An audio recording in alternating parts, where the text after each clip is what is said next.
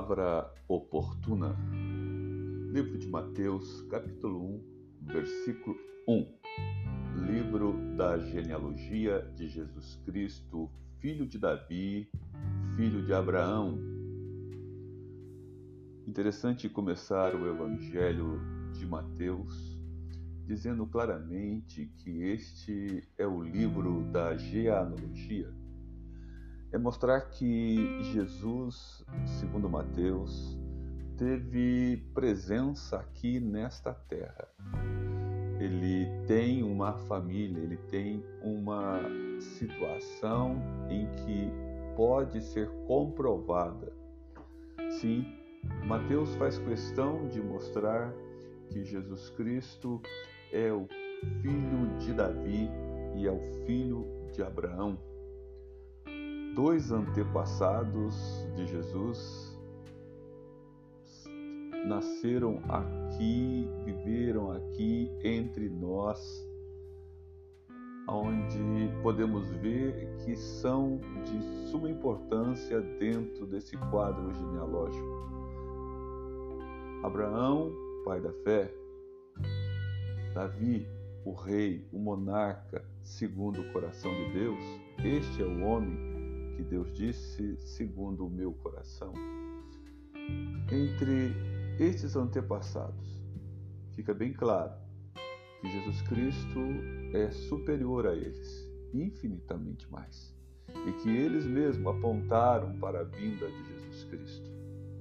Portanto, o que Mateus aborda é que Jesus Cristo tem sim esta origem, aqui entre nós, de que Ele esteve entre nós, de que Ele viveu aqui nessa terra entre nós.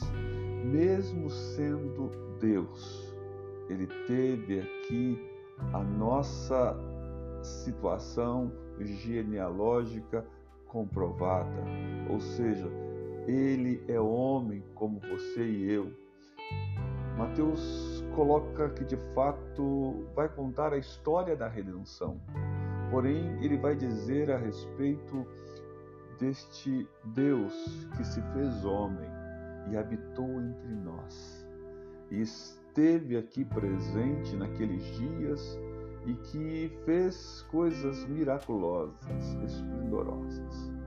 Sim, era um tempo difícil, onde teria que se provar também que depois de anos de cativeiros, onde genealogias se perderam de famílias, de pessoas do povo de Deus, do povo de Israel daqueles tempos, e que agora, passado ah, aqueles anos de silêncio, aquele tempo de escassez, cerca de 400 anos, novamente se dá importância e se tem essa importância da genealogia.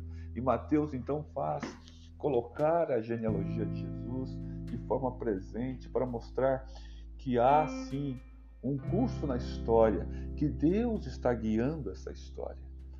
Jesus veio para dar sentido à história do seu povo, para dar sentido à nossa história pessoal.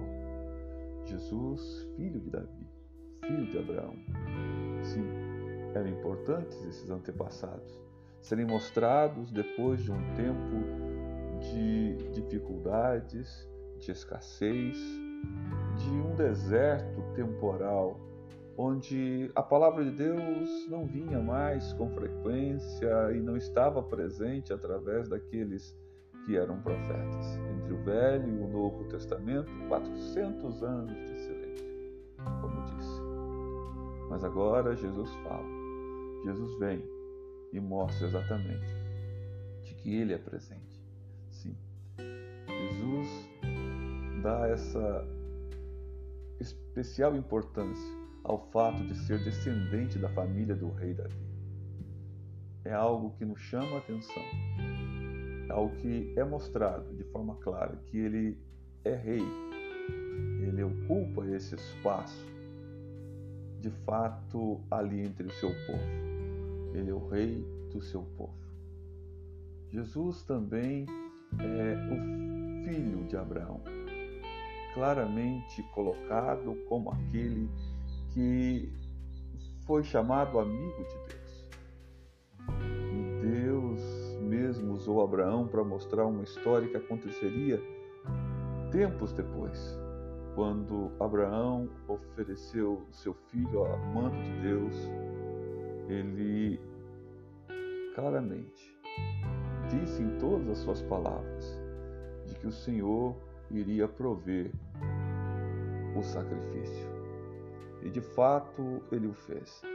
Deus não permitiu então, depois de mesmo ter sido ordenado que Abraão sacrificasse seu filho, Deus não o permitiu.